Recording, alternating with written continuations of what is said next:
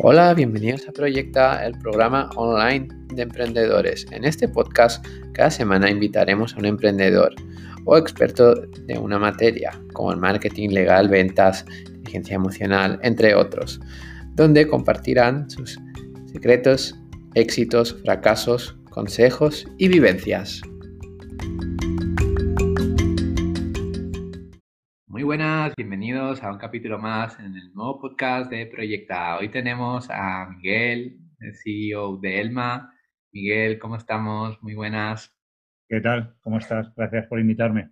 Sí, bueno, ya, ya hemos hablado un poco fuera de cámara, vamos a hablar un poco de tus inicios. Y bueno, para la gente que no conoce, ¿quién es Miguel? Eh, ¿Qué proyectos has tenido? ¿Y, cómo, ha sido, cómo ha sido esta aventura última de Elma? Bueno, Eh, Miguel es eh, un madrileño de, 48 años, casi 50 ya, o también de 50, eh, que realmente lleva toda la vida emprendiendo y montando negocios desde, desde que tenía 18 años para comprarme un perro hasta, hasta era el objetivo, porque siempre yo creo que cuando emprendes tienes que tener un objetivo, hasta hoy que monta Elma y he hecho muchas cosas en la vida, y, la verdad que eh, yo, siempre digo que yo he vendido tornillos y, es, un, y es, una, es una realidad. Es decir, para mí el, no es tanto que yo tenga una profesión o una pasión como puede ser un, médico o un arquitecto, sino que yo mi profesión es emprender y es lo que he hecho desde, desde, desde pequeño. ¿no? Mm. Estudié, económicas y luego hice un máster en finanzas, soy MBA del IES, o sea, he hecho muchas cosas, pero, pero realmente la esencia es una persona inquieta que, que, monta cosas y que le gusta construir cosas. ¿Y cómo empezó todo, todo esto con Elma? Bueno, pues la verdad es que eh, el, eh, Elma empieza eh, hace tres años, porque yo tuve un último proyecto de, monté una, una, operadora de última milla que luego se incorporó a un proyecto con Luis Pérez del Val, fundador de, de Boda Click, que él lanzó un, clon de Instacar en España y integré yo ahí cierta parte del conocimiento. Y bueno, empecé, luego me quedé de asesor, estuve una temporada, pero ya empecé a, pergeñar cuál era mi próxima idea, mi próxima tal. Eh, y empecé a investigar mucho el mundo de los seguros, ¿no? Porque entendía que era una industria donde la digitalización no había llegado. Y empecé a estudiar el mundo seguro, eh, me puse en contacto con Antai porque sabía que ellos estaban eh, montando algo relacionado con el mundo seguro, a través de Mar Jordana y luego con Miguel Vicente, y decidimos montar un, un, un, proyecto de salud que, que diera cobertura end-to-end, de principio a fin.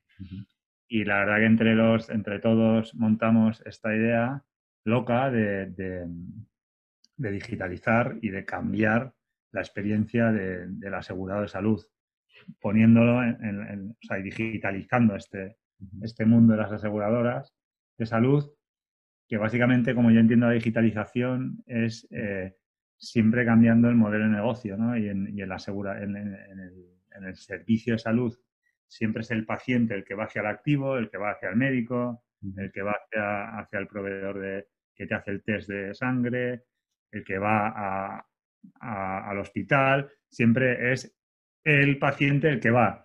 Y la digitalización es a través de un móvil que todo venga hacia él, ¿no? El mensaje que me llega, el taxi que pido, el juguete que compro y, ¿por qué no?, un médico. Y, ¿por qué no?, eh, todo lo que tiene que ver con una aseguradora, ¿no? Entonces lanzamos en el 2017 y, y nada, pues a dar pedales, ¿no? A partir de ahí a, te montas una bici y, a toda leche, todo lo que se puede, ¿no? Y bueno, es, siempre ir paso por paso, ¿no? Primero la bici, luego después de, montar la bici ya vas a por el coche y, luego desde el coche ya vas a la bici. Ahí eh, mi socio, el otro fundador, Albert Malagarriga, siempre dice que ni bici ni leches. Andemos y ya cuando, cuando topamos, pues ya empezamos a montar la bici. Pero primero hay que andar, ¿sabes? Antes de la bici, porque tú haces la bici y dice el tío, si yo quiero unos patines, ¿qué coño me das? ¿sabes? Entonces es, es, es muy interesante esta, esta metodología de trabajo de primero escuchar y luego hacer, más que hacer y luego escuchar. ¿no? Sí, sí, sí, sí, muy interesante.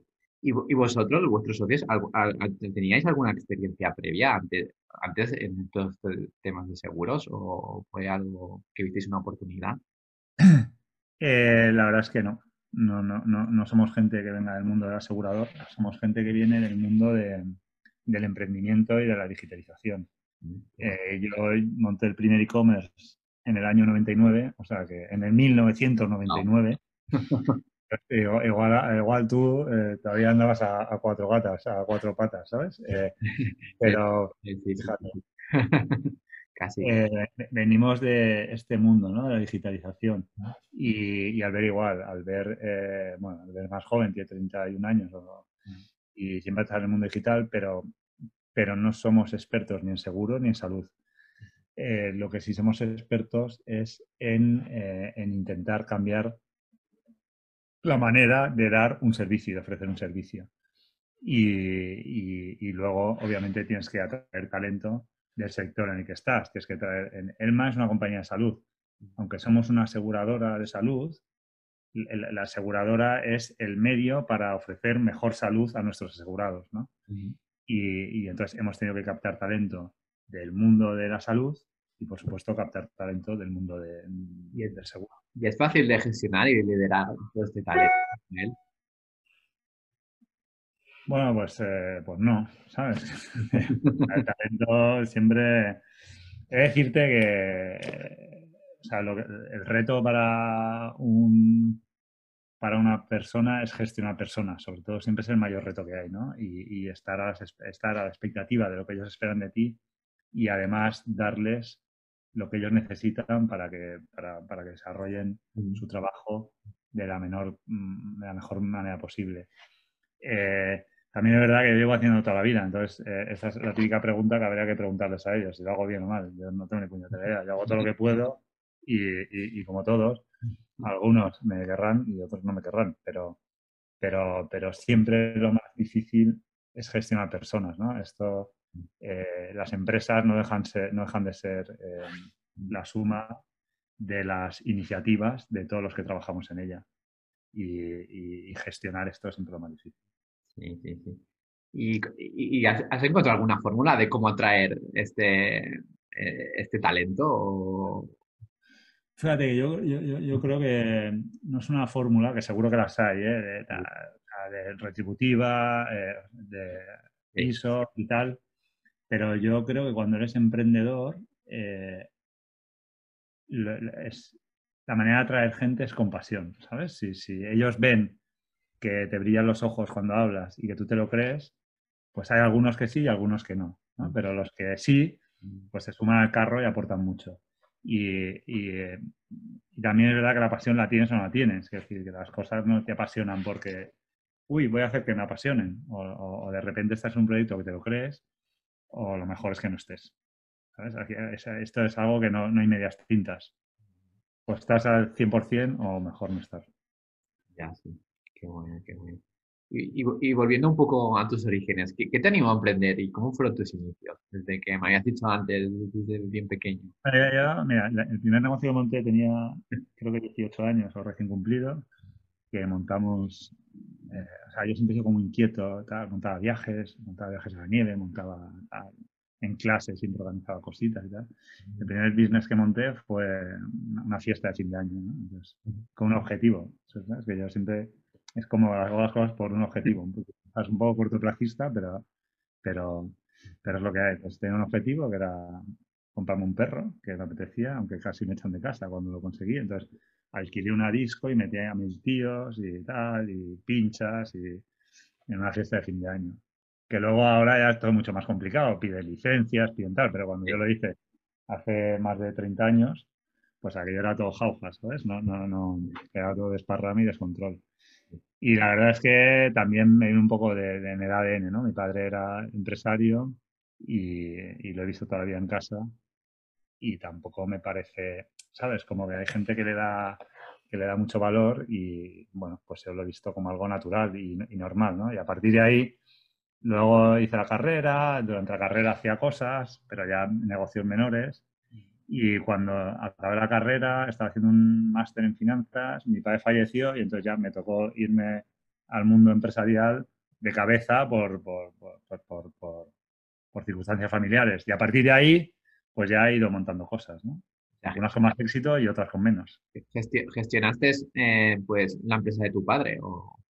Sí, bueno, básicamente más que gestionarla fui a cerrarla porque estaba era una empresa de artes gráficas bastante grande. Yo tenía 24 años, fue después de la crisis del 92 y cuando se murió mi padre, pues necesitaban más que nada un liquidador. Liquidé la compañía, monté otra, a partir de ahí empezamos a, a crecer a nivel familiar y, o sea, nos hundimos, crecimos y es un poco la vida del empresario. Tienes que estar, tienes que estar dispuesto a, arruinarte, a volver a salir. O sea, que es, muy chungo. O sea, es los que siempre ganan, pues es, es, de enhorabuena, pero, pero que tienes que estar dispuesto a perder, que no siempre ganas. Esto es importante saberlo. ¿Y cuál, cuál, crees que ha sido el, el proyecto aparte de Elma, que más te has sentido orgulloso? ¿Y cuál, cuál crees que ha sido el, el, peor caso? Que has dicho, uff, esto no cogerlo por ninguna parte. Bueno, yo, mi, mi, éxito más grande, eh, o, o llamarlo como quieras, monté un portal de comida a domicilio en el año eh, 2009, mm. antes de Yastit, antes de... Ah. Antes de Sin Delantal, que Sin Delantal igual ni lo conoces, pero esto lo montaron dos figuras, que son eh, Diego Ballesteros y Evaristo Babé, Evaris. Y pues antes que ello estaba, me compré una compañía que iba a cerrar, que se llamaba Guis, que era, vendía comida a domicilio por catálogo. Te mandaban un catálogo a casa, lo tenías, lo abrías, llamabas por teléfono y tal, ¿no? Entonces digitalizamos la, compañía y, la lanzamos al mercado. Eh, me fui a Barcelona, compré otro player que hacía más o menos lo mismo, hicimos un build-up y tres años más tarde lo vendí a una compañía francesa, se llamaba Restoin y, y el fundador de Restoin, Clemeo, me dijo, Miguel, tío, ayúdame, échame una mano, estuve y, me iba a quedar un año y al final me quedé tres.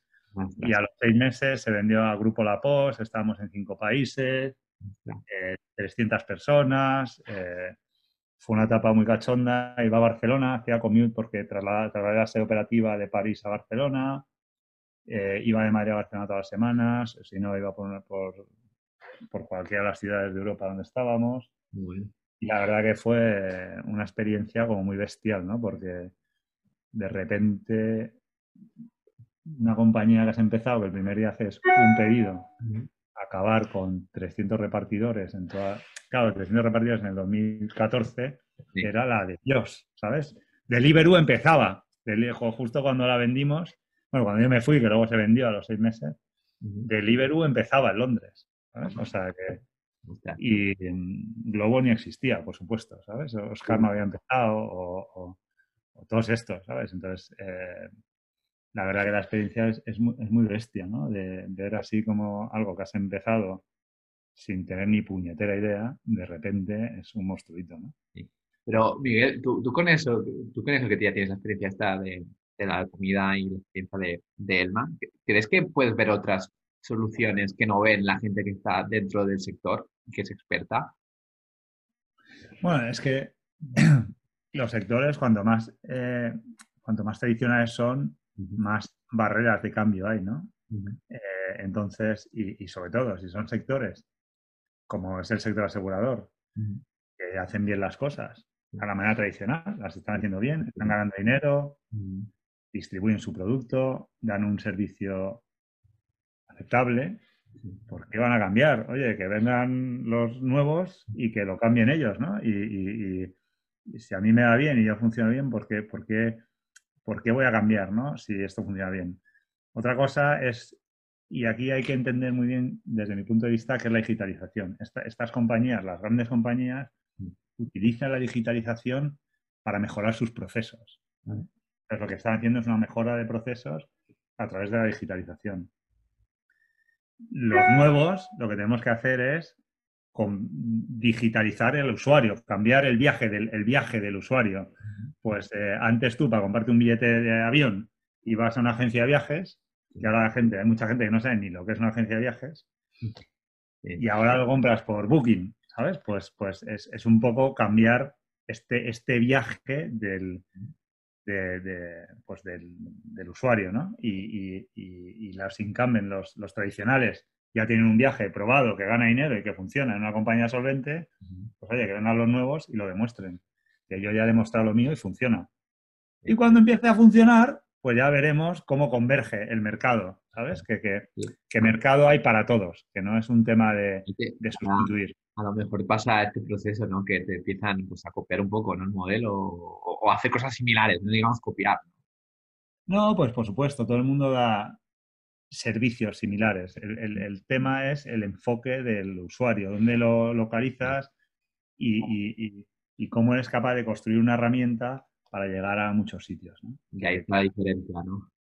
Claro, hay, mucha gente que dice, pero el usuario no nota nada. Bueno, o sea, al final, si ponemos el ejemplo de, de, Cabify o de un taxi, bueno, pues es verdad que te lleva del punto A al punto B, ¿sabes? Que el transporte es el mismo, pero la experiencia, pues es diferente y, y, poco a poco es, es la suma de pequeñas actividades. ¿no? Yo tenía una profe en el IES que era muy seca que decía, la suma de actividades, Riverola, actividad, actividad, actividad, actividad, y una, una, una, una, una, una, y todo al final dices, coño, pues es diferente. Todo suma, sí, sí, sí, totalmente de acuerdo contigo. Y bueno, tú que has tenido ahora, ¿hay alguna diferencia entre la publicidad online y ahora en la, publicidad de, tele, tú que estás en las dos? ¿Has notado alguna diferencia, algún cambio? La publi de tele es masiva, ¿sabes? Entonces, lo masivo siempre, eh, pues de repente trae tsunamis, ¿no? De picazos de, gente cotilleando, desaparece. Eh, la, la, publi en la tele pone al sector muy, muy de uñas, ¿sabes? De, ostras, ¿quién es este, no? Entonces, mucha gente va ahí a mirarse, a ver si estoy, a ver si no estoy y tal. Eh, pero bueno, o sea, la tele es un medio masivo. En el caso de Elma, y en el caso de los seguros de salud, el mundo de la salud es un tema muy sensible y nosotros lo que necesitamos es generar marca para que entiendan que Elma no es una startup de cuatro chavalillos, sino que es una compañía seria, que tiene una marca, que tenemos gente solvente detrás y, la reputación a día de hoy, la mejor manera de construirla en el corto plazo es con, es con, es con medios masivos. A largo plazo, el boca a oreja siempre gana, ¿no? Pero a corto plazo, la publicidad masiva, eh, pues se llama el más media, ¿no? Es, eh, es donde la ganas. ¿Y, se puede medir esta publicidad masiva, esta publicidad por tele? bueno, ahí, hay, una, hay, una, parte que tienes que decir, eh, esto es marca, y hay una parte que tienes que decir, esto es performance, ¿no? Y entonces ahí, eh, ¿cómo lo mides? Pues, pues hay una parte que dices, pues esta parte es branding y como si hubiera hecho una campaña de branding, punto final, y esta, y esta otra es performance, y a partir de ahí ya haces como una analítica web, ¿sabes? De, un funnel, de, gente que entra, de, CTR, de CPL, de, todo, ¿sabes? Y ya ahí, bueno, pues hombre, es verdad que te genera muchas más visitas que hacer una campaña en, en AdWords, ¿no? En Instagram. Vale, genial, genial. Sí, tenía, la verdad tenía, tenía esa duda, porque es que yo hace, hace, hace tiempo atrás que no, que estudiaba pues esta la publicidad de la tele, pero ha cambiado. De aquí hace cinco años seguro ha cambiado.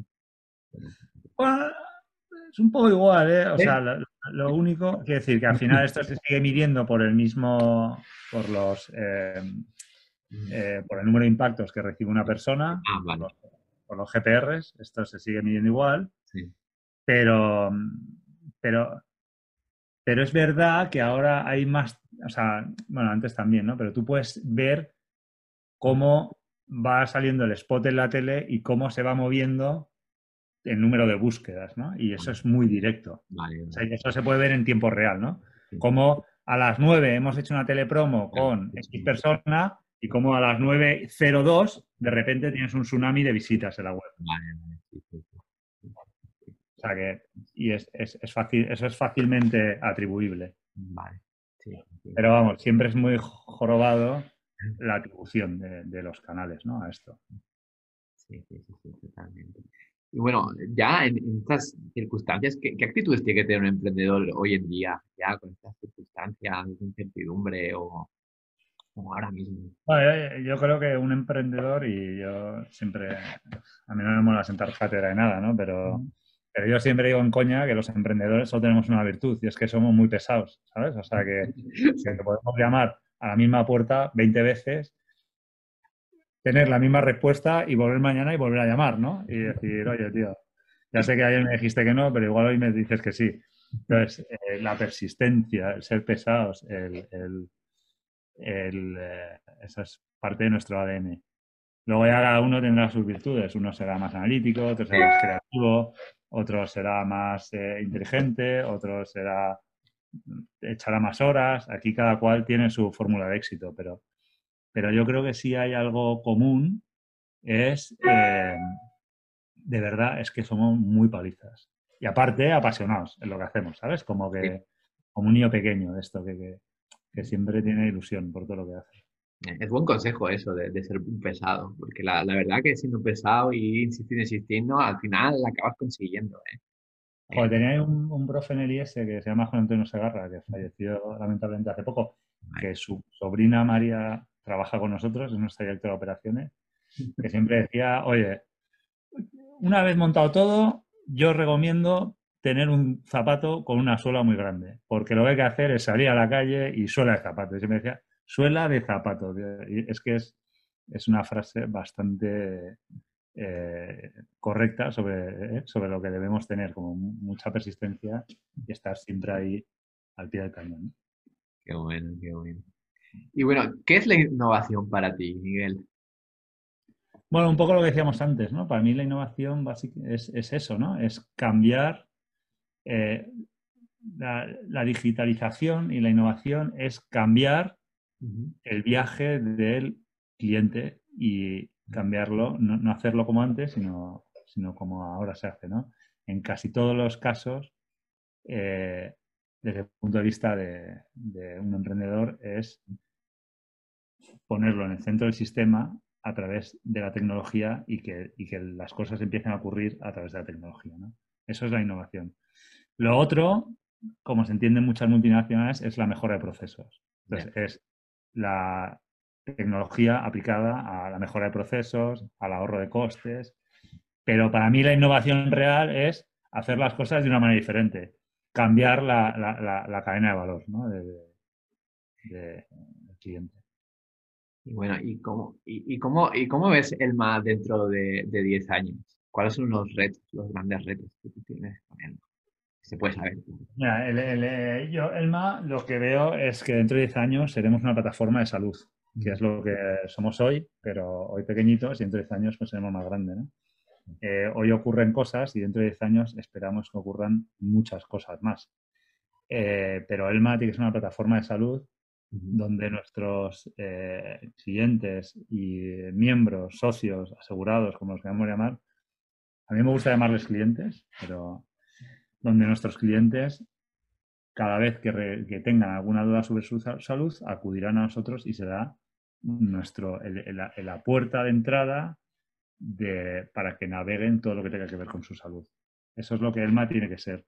Ahora, dónde estamos, seremos muy grandes, estaremos en 15 países, en uno, eh, mm. seremos una aseguradora, yo siempre digo que seremos una aseguradora o, una farma que hace píldoras para que estén más, o una cadena de gimnasios, no tengo ni puñetera idea. Seremos una plataforma de salud que está construido para que nuestros miembros estén sanos. Esto es lo que, esta es la visión a largo plazo. Pues está, está, bien no tener claro la, la visión. ya luego se haz lo que tú dices. Y eso es lo de menos, ¿no? que tenemos que tener la mente abierta para saber que, hoy somos una aseguradora, pero mañana igual somos otra cosa, ¿no? Pero porque el objetivo es que nuestros socios estén más sanos que, si no estuvieran con él. Y ya, por última pregunta, ¿alguna recomendación que quieras dar a, otros emprendedores, a otra gente o algún libro aquí totalmente libre? Eh, eh, la recomendación que siempre doy es primero probar, ¿sabes? Que, esta es, una... Eh, es, importante probar antes de lanzar, ¿no? Y, que haya alguien dispuesto a pagar antes incluso de tener el producto, ¿sabes? De, oye, tío, si, la gente está dispuesta a pagar, entonces, que, entonces es, un buen producto. Esta es la primera. La, segunda, así como muy importante, es que cuando, y antes hablábamos, ¿no? Pues socios y tal, pues, pues eh, si vas a cofundar algo con alguien, eh, tener muy claro que, que tienes que adaptar un poco tus expectativas, ¿sabes? Que, no todo el mundo es como tú. Y, y, uno es de una manera y otro es de otra y cada uno tiene que aportar. Y tienes que aprender a vivir en cierto modo con gente que es diferente. es, importante escoger bien los socios. Es muy relevante porque, porque esto sí que mata proyectos. Proyectos buenos mata, mata, mata proyectos. Y luego eh, tener como muy claro que aquí es pues, una montaña rusa, ¿sabes? Y, va a haber días depresivos y va a haber días eh, súper alegres. ni los días depresivos son tan depresivos ni los alegres tan alegres. Simplemente es parte de tu trabajo y no te puedes dejar llevar por las emociones porque aquí hay mucha emoción, porque le ponen mucha pasión. lo pasan muy mal y muy bien. Entonces tienes que tienes que ser eh, humble, ¿sabes? Eh, humilde y, y, no creerte que el éxito es por ti y no creerte que el fracaso es por ti, que es todavía más demoledor. O sea, creerte que el éxito por ti es demoledor, pero que el fracaso es por ti es mucho más. Pues sí, veces... al coco, pues.